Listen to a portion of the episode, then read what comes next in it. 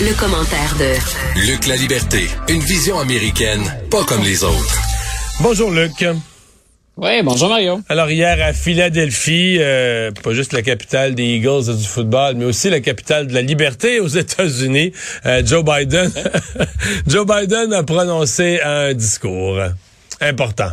Oui, oui, discours particulièrement important, puis pour deux choses en fait. Et, les deux choses, malheureusement, parfois s'entremêlent. Ce sont des voix qui habituellement sont en parallèle, mais qui se croisent. Euh, donc, on mélangeait quelque part justice, constitution, démocratie, euh, et de l'autre, campagne électorale.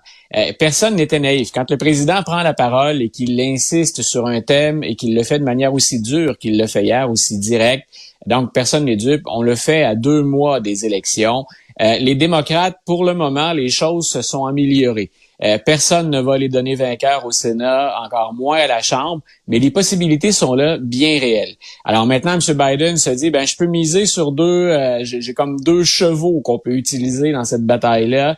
La question de l'avortement qui va revenir sur la scène fréquemment, et de l'autre, et de l'autre, il a bien noté les réactions euh, des centristes aux États-Unis, puis même de certains républicains euh, qui sont euh, déçus ou qui débarquent tout simplement du train du train de Donald Trump. Donc, non seulement il y a eu cette saisie à Mar-Lago qui finit, qui n'en finit plus de nous donner des, des, informations chaque fois toujours plus choquantes. Il y a également cette enquête de la commission du 6 janvier qui mène à une enquête aussi du département de la justice. Donc, il y en a beaucoup pour qui ben, c'est assez. Donc, M. Biden a bien noté ça. Hier, il dit, ben, c'est le moment d'intervenir. Symboliquement, tu l'as dit, hein, il le fait à Philadelphie et il est devant Independence Hall, euh, l'endroit où on a discuté de la déclaration d'indépendance, puis l'endroit où on a signé la Constitution américaine, là où ont eu lieu les débats. Alors, tout à fait symboliquement, il fait cela. Et il dit, je ne m'adresse pas à tous les républicains, je m'adresse à certains des républicains, mais grosso modo, vous êtes dangereux pour la démocratie, pour le droit, pour la liberté, pour l'état de droit et pour la liberté. Que, Donc un discours, oui. Est-ce qu'on peut dire qu'il s'est attaqué sur ces points précis là, que qu'on vient de mentionner? Est-ce qu'on peut dire ah. qu'il s'est attaqué à Donald Trump de front, comme on le fait rarement? Parce que ah, Donald Trump, c'est un peu comme Voldemort dans Harry Potter. C'est l'homme dont non mais on n'ose pas dire le nom. sais, on parle des tendances, puis là tout le monde, tu ben, nous là habitués, les analystes, on comprend qui réfèrent à Trump, mais il semble que c'était beaucoup plus frontal hier là. Voilà, c'est là où je disais, on, croise quelque part. Sur les faits, il a raison. Ce qu'il reproche à Donald Trump et à certains républicains, il a parfaitement raison. Les faits sont là. Euh, maintenant, tu as raison, il évite habituellement de le prononcer, mais comme il sait que ça, il peut marquer des points avec ça, hier, c'est un changement de stratégie qui est majeur. C'est nommons-le. Voldemort, mettons-le de l'avant. Et quelque part, c'est l'expression qui circule sur plusieurs réseaux américains, faisons des élections de mi-mandat un référendum sur Donald Trump. M. Biden, faut, faut le rappeler, hein, en utilisant ce thème-là, il a vaincu Donald Trump une première fois par euh, quoi autour de 8 millions de votes. Euh, il fait le pari pour les élections de mi-mandat, ça peut rapporter à son parti. Il semble que lui moins, parce qu'il remonte dans les sondages, mais il est encore tellement loin qu'on peut pas vraiment parler d'une embellie. Mais pour les démocrates, les gains sont sensibles. Donc, euh, on joue le tout pour le tout et on se décide enfin à nommer Trump qu'habituellement on garde sur la touche, du moins en tout cas euh, quand, euh, en ce qui concerne le recours à son, à son nom.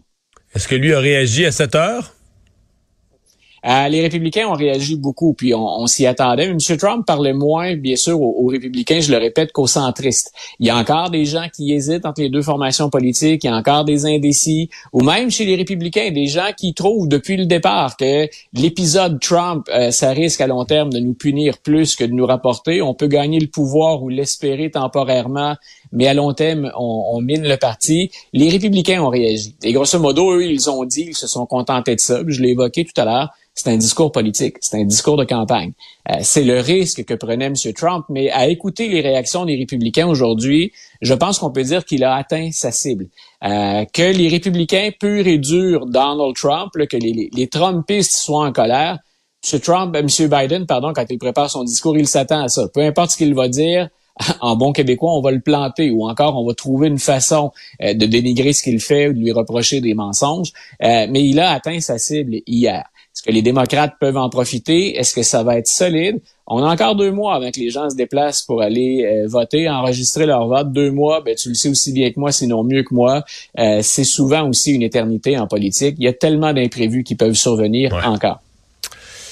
On revient aux euh, perquisitions à Mar-a-Lago, à la résidence de Donald Trump. Il semble, ce qu'on apprend aujourd'hui, qu'il y a des, fichiers, des, chemises, des filières qui ont été retrouvées, euh, mais où, euh, pour lesquels le contenu n'était plus là.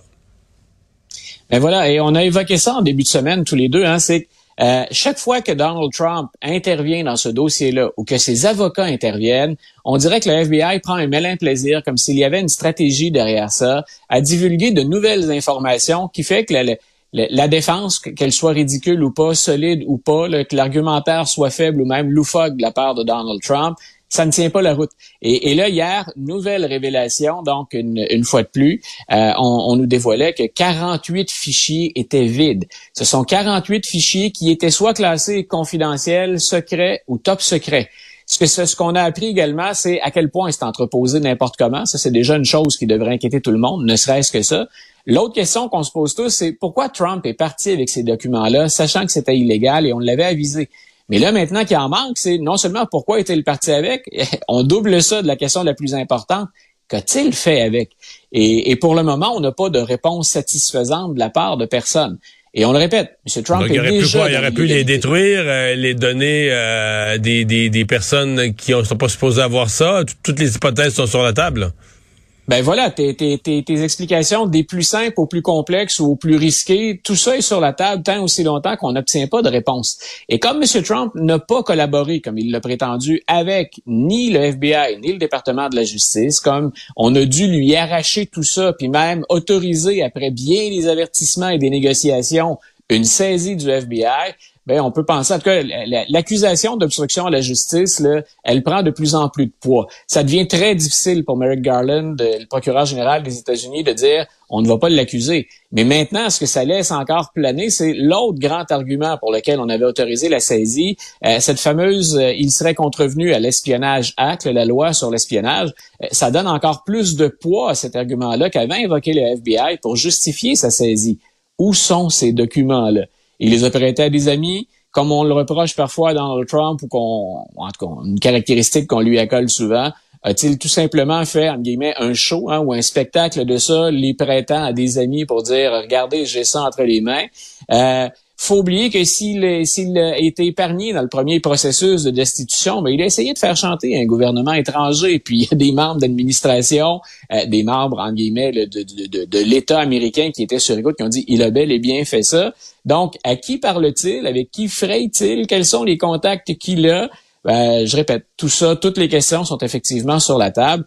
Et si on n'est pas inquiet de ça comme Américain, ben je vois pas ce qui peut nous inquiéter de plus quand un ancien président se sauve littéralement avec des documents confidentiels euh, et qu'il a toutes sortes de relations plus ou moins euh, stables, honnêtes, ou disons des des, euh, des fréquentations à encourager parfois ou à ne pas encourager, ben je pense que c'est inquiétant. Ça devient, écoute, si on n'accuse pas Donald Trump parce qu'on dit on veut préserver euh, le climat social aux États-Unis, euh, en même temps, je pense qu'on abandonne l'État de droit si on ne le poursuit pas. Que pourra-t-on reprocher à un autre président ensuite si la caricature de ce qu'il faut pas faire n'est pas sanctionnée? C'est une bonne façon de formuler la, question. Euh, Trump, de son côté, revient à la charge, lui, avec des pardons présidentiels.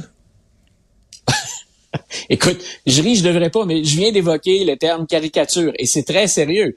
M. Trump, pour euh, bien sûr euh, mobiliser sa base, mais également ceux qui l'ont suivi depuis le départ, depuis le départ, ceux qui le récompensent quand ils sont loyaux, euh, ben il a dit moi si je reviens au pouvoir, là, on, vient d'accorder des sanctions, là, ça continue. Hier encore, il y a un ancien policier qui a été condamné à 10 ans de prison. C'est la plus longue peine accordée là, dans, dans les procès qui entourent le 6 janvier 2021.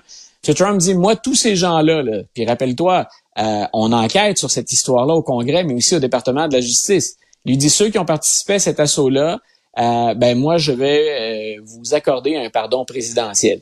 Écoute, je ne sais pas comment on peut expliquer ça décemment, moi, dans mon cas, des étudiants en classe ou à nos auditeurs. ça n'a aucun sens. M. Trump dit, non, non, j'ai pas encouragé ça, je suis pas responsable du 6 janvier 2021. Je suis pas responsable. Mais par contre, ceux qui l'ont fait, je suis prêt à leur accorder un pardon. Il est même pas en campagne électorale encore, et c'est ce qu'il dit.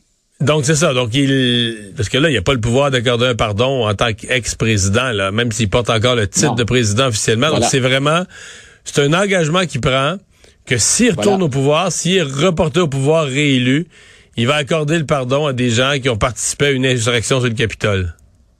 Et ce que ça lance comme message, Mario, parce que ça aussi, on l'a évoqué cette semaine, Lindsey Graham, le sénateur républicain, a dit, euh, si vous accusez Donald Trump, euh, il va y avoir des violences, ça va descendre dans la rue.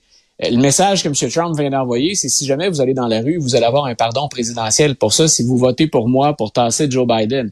il y a comme une enflure verbale. C'est, ça devient. On, M. Trump est spécialisé là-dedans. Il attise le mm. feu continuellement quand carrément il se promène pas à la fois avec le briquet et le bidon d'essence. Finalement, un petit mot sur l'Alaska. Ouais. Écoute, euh, Sarah Palin était sur les rangs. L'Alaska a un système électoral un brin particulier qu'on utilise cette année. Là. On, innove. Euh, on avait, on, a deux élections qui se suivent en Alaska. La première, c'est ce qu'on appelle ici nos, nos élections complémentaires.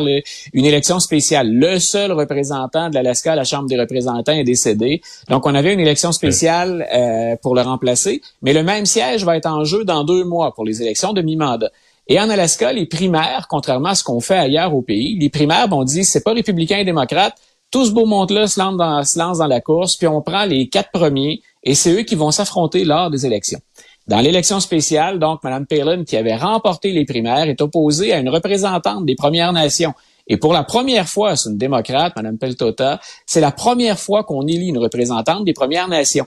Et d'abord, ça, c'est historique en soi. L'autre chose, c'est qu'on ne s'attendait pas à une victoire démocrate parce qu'il n'y a personne qui a eu ce siège-là chez les démocrates depuis 1971. Donc, pour Mme Palin, il y a quelque chose de gênant puis quelque chose d'imprévu. Alors, ça rend la course qu'il va y avoir dans deux mois encore plus intéressante parce que les deux femmes, avec deux autres candidats, vont se retrouver en novembre. Madame Palin, elle est appuyée par Donald Trump. Ce Trump, jusqu'à maintenant, ceux qu'il a endossés ou appuyés pour les campagnes électorales, il performe relativement bien dans l'ensemble. Il y a plus de gagnants que de perdants. Dans le cas de Mme Palin, ben, c'est un retour sur la scène politique et je pense qu'elle doit enregistrer le message. Euh, ce pourquoi elle a payé essentiellement euh, à cette élection-là, l'élection spéciale, c'est pour le bilan de Sarah Palin en politique jusque-là. Donc, c'est quelqu'un qu'on n'attendait pas, qui réalise donc une première historique, mais c'est quelqu'un qu'on n'attendait pas, du parti qu'on n'attendait pas, qui jusqu'au mois de novembre va donc occuper le siège disponible à la Chambre des représentants. Luc La Liberté, merci, bonne fin de semaine. Bonne fin de semaine, Mario.